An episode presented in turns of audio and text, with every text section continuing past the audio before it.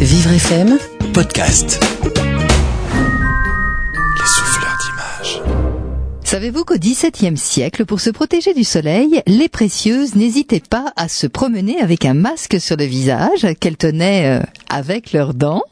Eh bien si, figurez-vous, un secret de beauté dont la balayeuse de Peter Janssen Ellinga ne se préoccupe pas. Dans cette huile sur toile quasiment carrée de 58 sur 60 cm, la femme est représentée de dos et ses cheveux noués sous un bonnet. Peter Janssen Ellinga, c'est la peinture néerlandaise du siècle d'or. Il est né en 1623 à Amsterdam et il est surtout connu pour ses peintures de scènes intérieures avec des effets de perspective et ses natures mortes.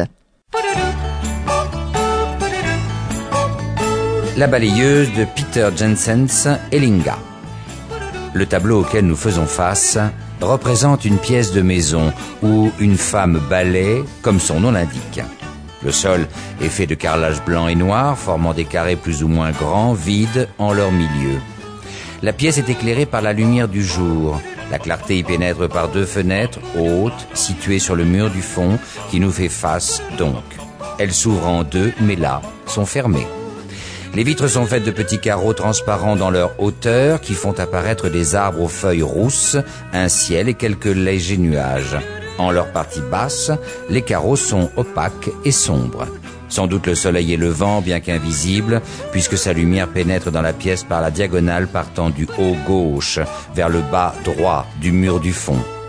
Nous sommes donc, selon toute vraisemblance, en début de journée.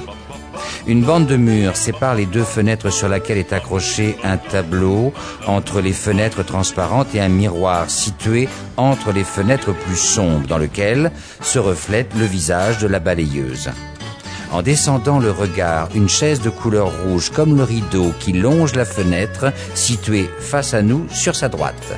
Sur le mur, à notre droite, deux autres chaises identiques, encadrant une malle sur laquelle est posé un tapis sombre, longe un autre et seul mur visible où sont accrochés très haut deux tableaux de paysage.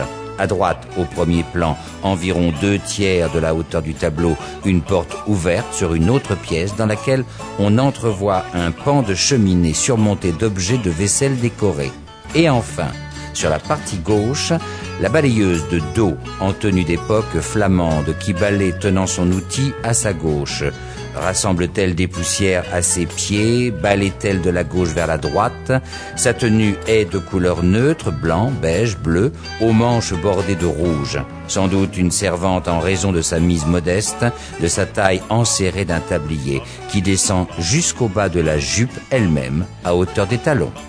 Le tableau fige son action, livrant un sentiment d'environnement austère, protestant, pieux donc, comme les Pays-Bas d'alors. Les œuvres d'intérieur et scènes du genre Atimis ont été nombreuses, notamment à Delft, grâce entre autres à Vermeer, contemporain de Peter Janssen Ellinga. Dernière chose, l'expression âge d'or recouvre avant tout une floraison encore inédite de culture et d'art, souvent confinée aux innombrables chefs-d'œuvre de la peinture hollandaise du XVIIe siècle. En attendant, le tableau est exposé au Petit Palais à Paris.